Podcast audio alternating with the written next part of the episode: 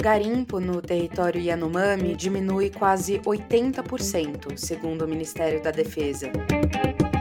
Adolescente indígena é vítima de violência sexual no Amapá e morre após dias no hospital.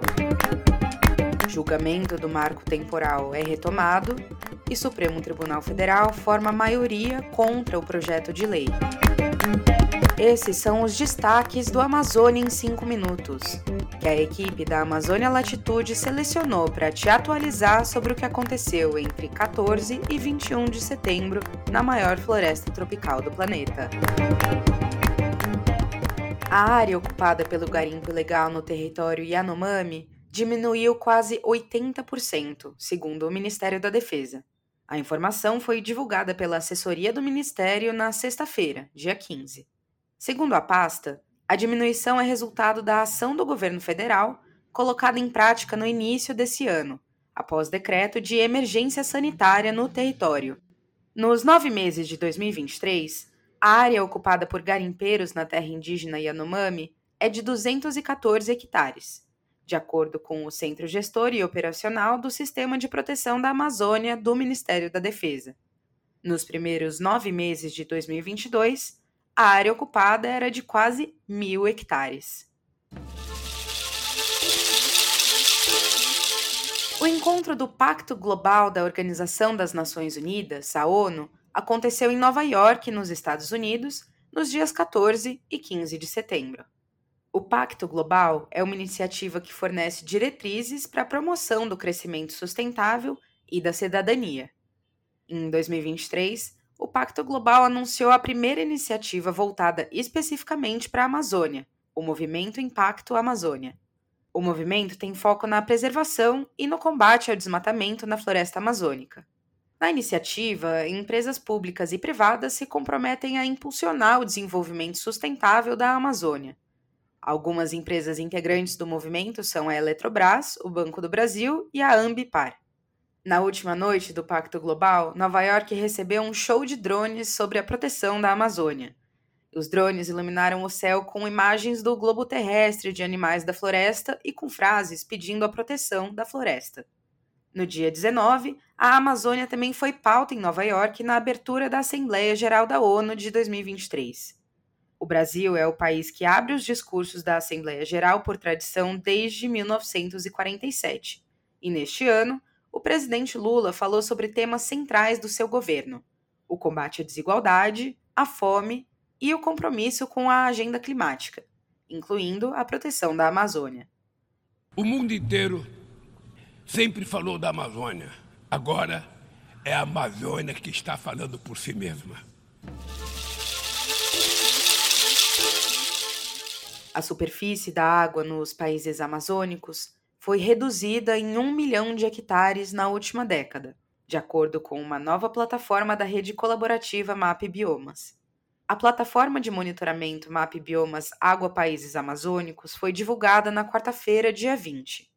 Ela faz o mapeamento da superfície hídrica nos países amazônicos, sendo eles Bolívia, Brasil, Colômbia, Equador, Guiana, Guiana Francesa, Peru, Suriname e Venezuela. Segundo a plataforma, no período entre os anos 2000 e 2022, a média da cobertura de água nesses países foi de 25,4 milhões de hectares. Ao comparar a média da última década com a média histórica dos 22 anos, foram perdidos 1 milhão de hectares de superfície de água. No domingo, dia 17, a Fundação Nacional dos Povos Indígenas, a FUNAI, comunicou a morte de Maria Clara Batista Vieira, de 15 anos. A adolescente indígena da etnia caripuna foi estuprada no dia 13 na cidade de Oiapoque, no Amapá. Ainda de acordo com a FUNAI, a adolescente foi violentada e afogada na lama, em uma área de pântano. Maria Clara conseguiu deixar o local e procurar ajuda no Hospital Estadual de Oiapoque. A jovem foi transferida para uma UTI em Cayena, na Guiana Francesa, mas apesar do tratamento médico, ela morreu na madrugada de domingo, vítima de uma infecção pulmonar causada pela ingestão de lama. Cláudio Roberto da Silva Ferreira, de 43 anos, foi preso como suspeito de ser o autor do crime. A polícia o encontrou quando ele tentava fugir para o Pará.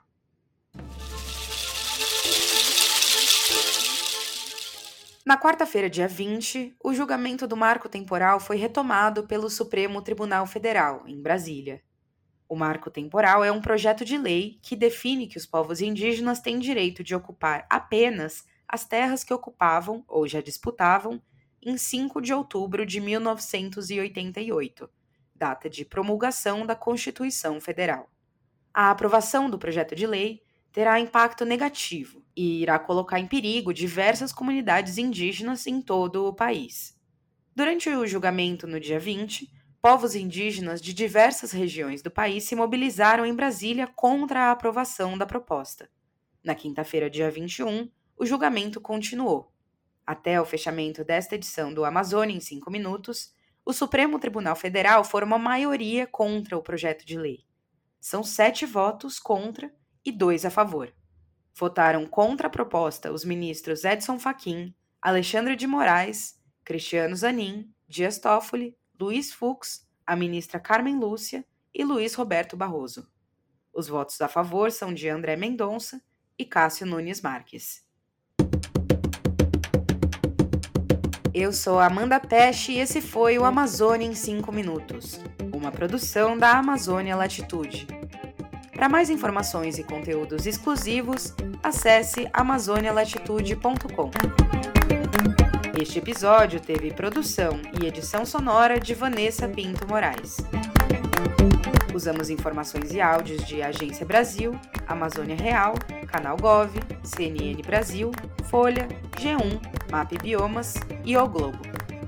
Até a próxima!